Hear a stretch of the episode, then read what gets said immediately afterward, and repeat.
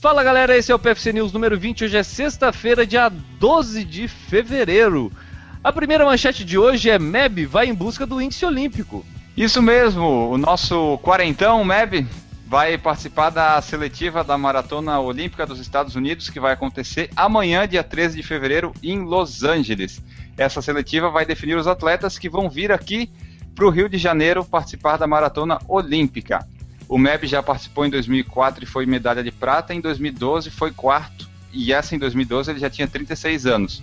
A razão maior dele decidir participar dessa última tentativa, né, que ele já está em vias de se aposentar, é que ele tem três filhas e quer dar para elas mais uma memória das Olimpíadas, especialmente para a mais nova, que era muito nova em Londres e não lembra da participação dele nas Olimpíadas. Que legal, um, um, belo motivo. Claro que não é só isso, ter a gana dele, ele é um cara competitivo pra caramba, inclusive depois dos 40 anos. Mas eu vou perguntar pro nosso especialista uh, em atletismo, um dos maiores especialistas do Brasil, uh, Enio Augusto. Qual as possibilidades aí do MEB? Ah, eu acho que ali dos Estados Unidos ele tem chance de ficar entre os três primeiros que são os que vêm aqui pro Brasil. Ele já conseguiu em 2012, 2008 ele não conseguiu, teve um problema no tornozelo, acho um negócio assim mas eu acho que tem chances. Vamos ficar atentos amanhã para ver o que, que vai acontecer e quem serão os três americanos que virão para o Brasil.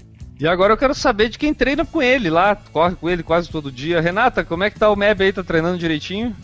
É, ele tá. Eu acho que a primeira coisa ele quer participar porque ele quer ir pro Brasil, né? E aí, se ele for pro Brasil, vamos fazer ele participar do Por Falar em Corrida aí. Com certeza. Ah, vai ser fácil. Com certeza.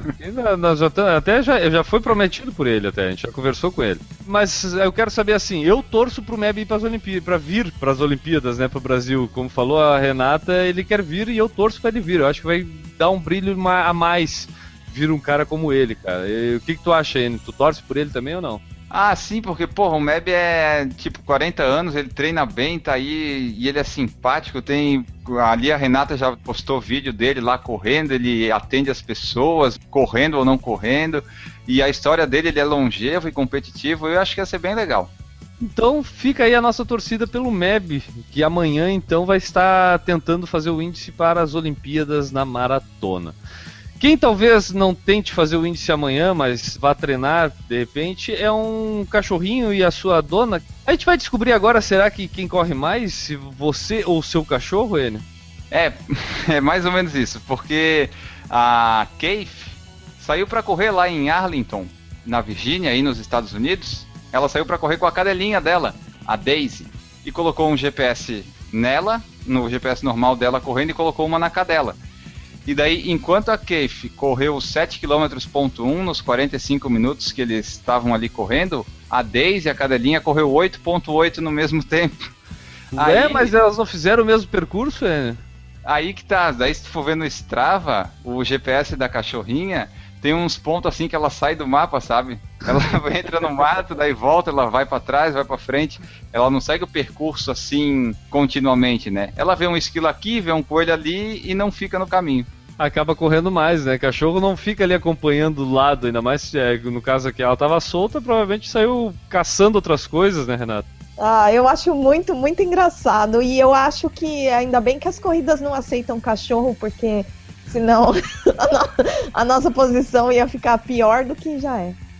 Ah, é, a gente ia passar vergonha, tu quer dizer, né? É, muito. Não, o Enio adora. O Enio, ao contrário de ti, queria que tivesse cachorro, pra pelo menos os recordes deles iam baixar bastante, bem mais rápido, né?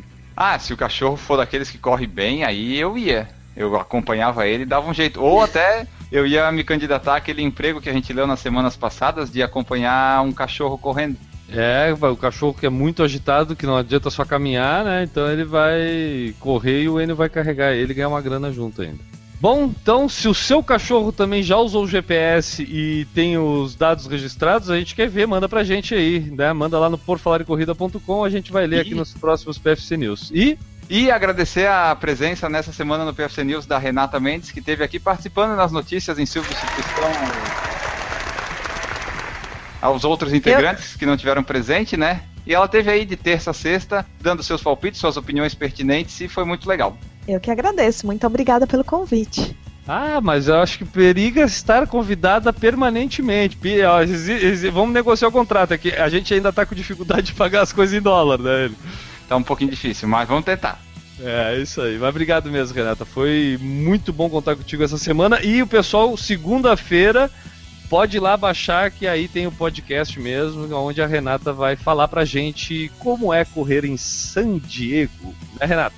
Sim.